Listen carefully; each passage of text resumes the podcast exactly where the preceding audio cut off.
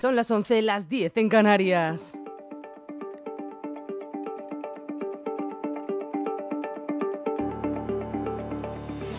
Las noticias de LGN Radio con Rocío Santana.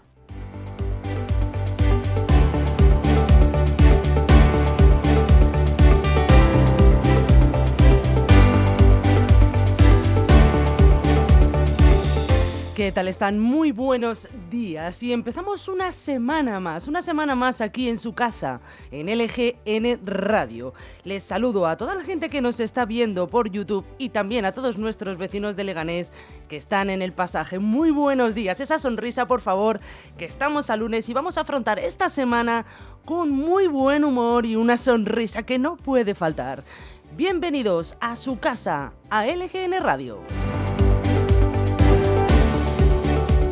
Y las principales noticias que vamos a tratar hoy en nuestro informativo, estas noticias de aquí, de Leganés, que las que nos importan es que han detenido al Dago, uno de los principales narcos colombianos residente aquí, en Leganés. Otra, que la única conexión peatonal entre Leganés y Madrid, una pasarela construida hace 30 años, está generando preocupación entre los vecinos. Y otra más, planes para el sábado 3 de febrero aquí en Leganés, para las fiestas de los moros y cristianos.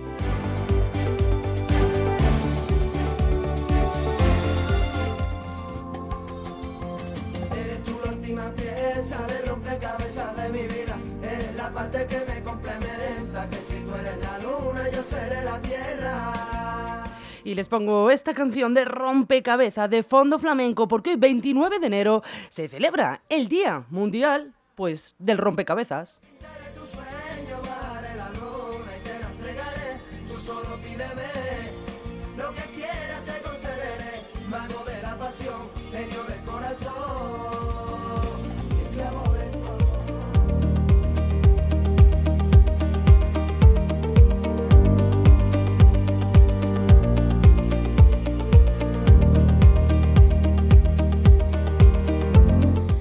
Vamos a pasar a ver qué tiempo tenemos, qué tiempo nos espera, sobre todo también a lo largo pues de esta semana para saber si vamos a tener que saliendo y seguir saliendo casi pues en manga corta. Pues hemos pasado un fin de semana, como les digo, muy agradable y continuamos con cielos poco nubosos. Hoy bajarán ligeramente las temperaturas en comparación con estos dos días anteriores. Nos hemos despertado con 6 grados y llegaremos a los 15 al mediodía, con nubes de evolución pero atentos, estén muy atentos porque el tiempo se recupera de nuevo a lo largo de toda esta semana. Volveremos a alcanzar temperaturas de 18 grados con cielos totalmente despejados.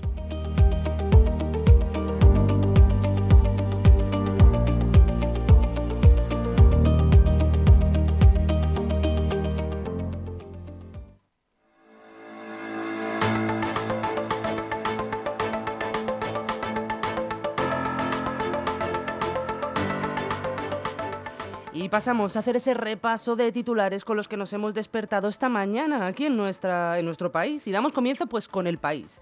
Dice que el gobierno asegura que no habrá más cambios en la amnistía pese a la presión independentista. Junts y Esquerra insisten en que no queden fuera las acusaciones de terrorismo para evitar actuaciones como la del juez García Castellón. Los antidisturbios se despliegan en barajas por el caos de las salas de asilo. Así titula El Mundo. Más de 100 personas pernoctan ya en la T4. La situación se agrava con la llegada de otros 200 migrantes en cuatro vuelos en un mismo día. Pasamos a ABC. Hacienda sopesa rastrear todos los pagos con tarjetas en busca de fraude fiscal. Desvela a Bruselas su plan para obligar a bancos, medios de pago y entidades de dinero electrónico a dar información masiva de los movimientos de los usuarios. Los asesores avisan de que aflorarán incumplimientos de baja cuantía. En el diario.es, la sanidad pública solo cuenta con 1.500 dentistas para 47 millones de españoles. Los odontólogos del sistema público eh, crecen un 45% desde 2018, pero son solo un 3,5% de todos los que hay en el país. Pasamos a la razón. Seguimos con sanidad y es que más de un tercio de los sanitarios se jubilarán en 15 años. Hay más de 91.000 profesionales con más de 60 años y más de 265.000 con más de 50.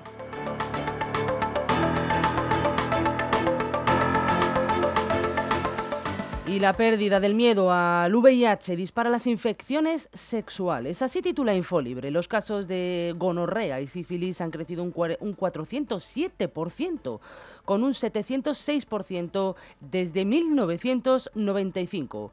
Los expertos creen que el tratamiento contra el SIDA ha relajado la prevención, aunque sí hay más conciencia de la necesidad de hacerse pruebas, lo que también sube el número de casos detectados.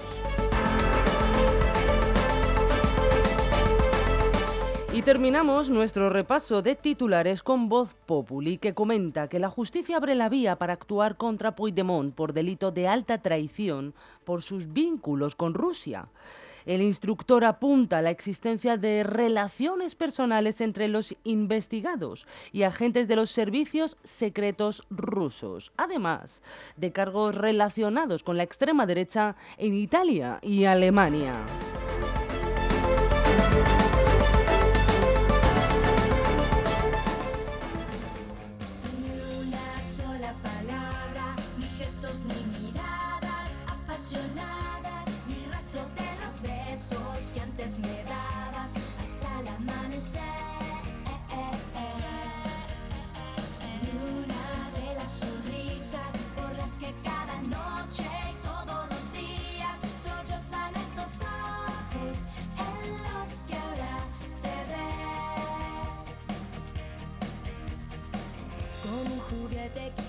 Y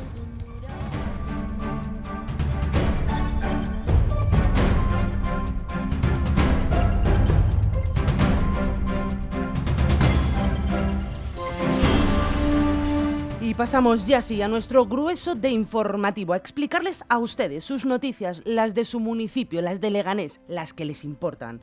Pues vamos a empezar porque han detenido a El Dago, como les decía en titulares, uno de los principales narcos colombianos residente aquí, en Leganés. Gracias a esto se ha logrado desmantelar una peligrosa red de narcotráfico que operaba entre Colombia y clanes históricos gallegos. Este delincuente de 59 años y residente en Leganés desempeñaba un papel crucial como intermediario, siendo esencial para la introducción de droga por el aeropuerto de Barajas, en España. Le han detenido en plenilunio en Madrid. El detenido intentó huir al romper la barrera de un aparcamiento e intentar atropellar incluso a dos agentes, quienes lograron frenar su huida disparándola a las ruedas del vehículo. Además, este hombre tenía antecedentes por diversas infracciones, incluyendo conducción sin permiso, conducir bajo los efectos del alcohol, blanqueo de capitales y narcotráfico. En la operación se identificaron a sus cómplices y se logró interceptar el primer envío de cocaína consistente en 22 bloques plastificados durante un vuelo de Air Europa procedente de Guayaquil. El 18 de diciembre, día clave para la investigación, se planificó la detención del Drago en el centro comercial, como les decía, de Plenilunio, donde se iba a efectuar la entrega de 38 paquetes de cocaína con un peso bruto de 44 kilos. La organización criminal pretendía distribuir la droga desde aquí, desde Leganés, desde Madrid, en España, Francia y Bélgica. La mercancía incautada tiene un valor estimado de 1,53 millones de euros en el mercado negro. Muy buenos días a todos los vecinos de Leganés que están aquí haciendo fila para la lotería. que me alegro mucho de que nos vean ¿eh? y nos escuchen. Hombre, claro. Venga, vamos a por otra de Leganés, ¿eh? Aquí la tengo yo preparada para ustedes.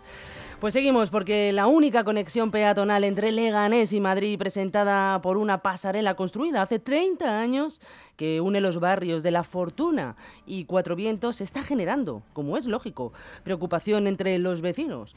Las asociaciones de vecinos de aquí de Leganés están exigiendo al Ministerio de Transportes y Movilidad Sostenible la sustitución de esta pasarela por una estructura plana y de mayor anchura. La actual pasarela presenta desafíos significativos, con una cuesta empinada que tiene una pendiente de 8, del 8% con un firme en mal estado.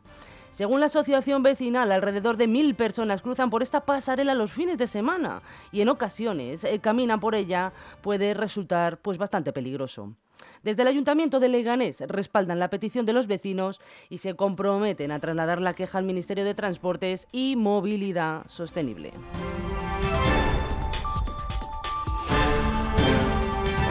Venga, vamos con otra de Leganés que ahora tenemos, vamos de fiesta. Prepárense, prepárense todos ustedes porque este sábado 3 de febrero aquí en Leganés se va a vestir de colores y tradición con la llegada de las fiestas de los moros y cristianos de Valera de Abajo.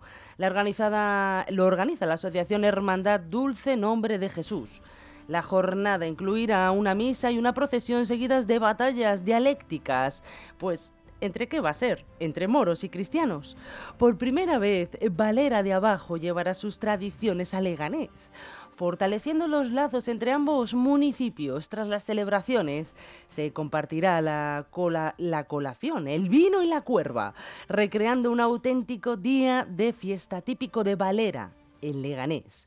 Este año se añade una comida gratuita, apunten, gratuita, con el tradicional cocido madrileño. Se espera la participación de alrededor de 300 personas con autobuses saliendo desde la Plaza del Santo Niño a las 7 y media y regresando el mismo día por la noche. Recuerden, todo esto es aquí, en Leganés, en nuestro municipio.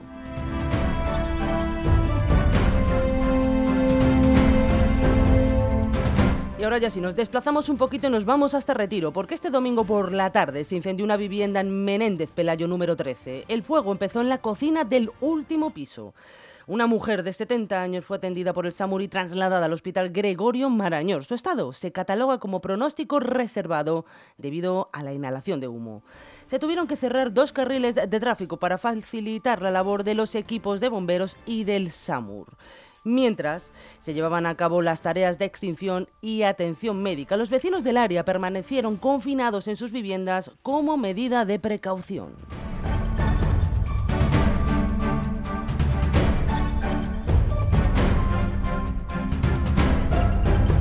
Y seguimos. La cadena sueca HM ha comunicado la implementación de un despido colectivo que afectará a casi 600 empleados y 28 tiendas en España.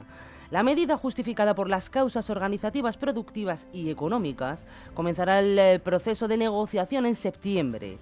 Comisiones Obreras y UGT han expresado en un comunicado conjunto su desacuerdo con la medida y abogaron por eh, explotar eh, soluciones que no conlleven la pérdida de empleo, especialmente considerando la plantilla ya diezmada tras el proceso de despido colectivo de 2011. El grupo HM, que cuenta con cerca de 4.000 empleados en España y más de 100 tiendas, eh, presentará oficialmente las cifras de su negocio global el próximo 31 de enero. En 2022, la cadena cerró el ejercicio con 336 tiendas menos en todo el mundo, la mitad de ellas debido a la salida del grupo de Rusia y Bielorrusia. En España, comisiones obreras y UGT habían denunciado anteriormente la sobrecarga de trabajo y pedido soluciones, alcanzando un acuerdo tras el último verano que mejoraba las condiciones laborales y salariales de la plantilla en el país.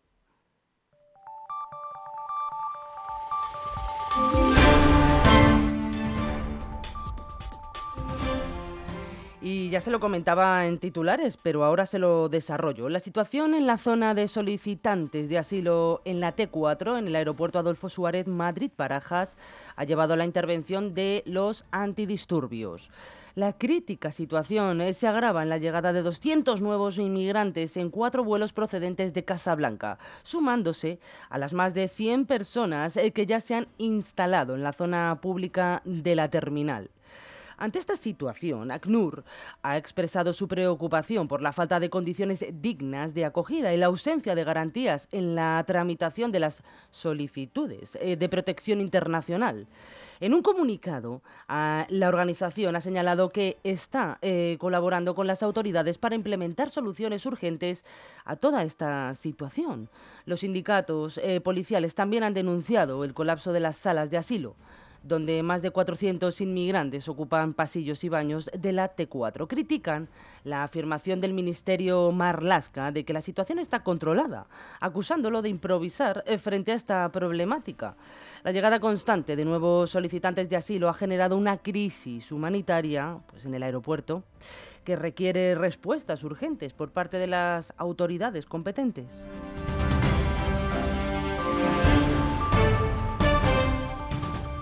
Y damos otro saltito, nos vamos hasta el barrio de Usera, porque la policía local de Madrid ha detenido a un hombre en este barrio por apuñalar a otra persona con intención de robarle su teléfono móvil. El suceso tuvo lugar alrededor de las seis y media en la calle Manuel Muñoz, número 18. El arrestado de origen dominicano, dominicano, fue sorprendido por los agentes con un puñal de 18 centímetros de hoja, presuntamente utilizado en el ataque a la víctima, de nacionalidad colombiana. Al llegar al lugar, la policía entró, encontró al sospechoso intentando esconderse en las cercanías del establecimiento, tratando de deshacerse del arma blanca. Ante la presencia policial, el detenido intentó zafarse, llegando a golpear incluso a uno de los agentes y causándole una contusión en la rodilla. Durante la intervención, los agentes hallaron el puñal en un contenedor de basura cercano al lugar de los hechos.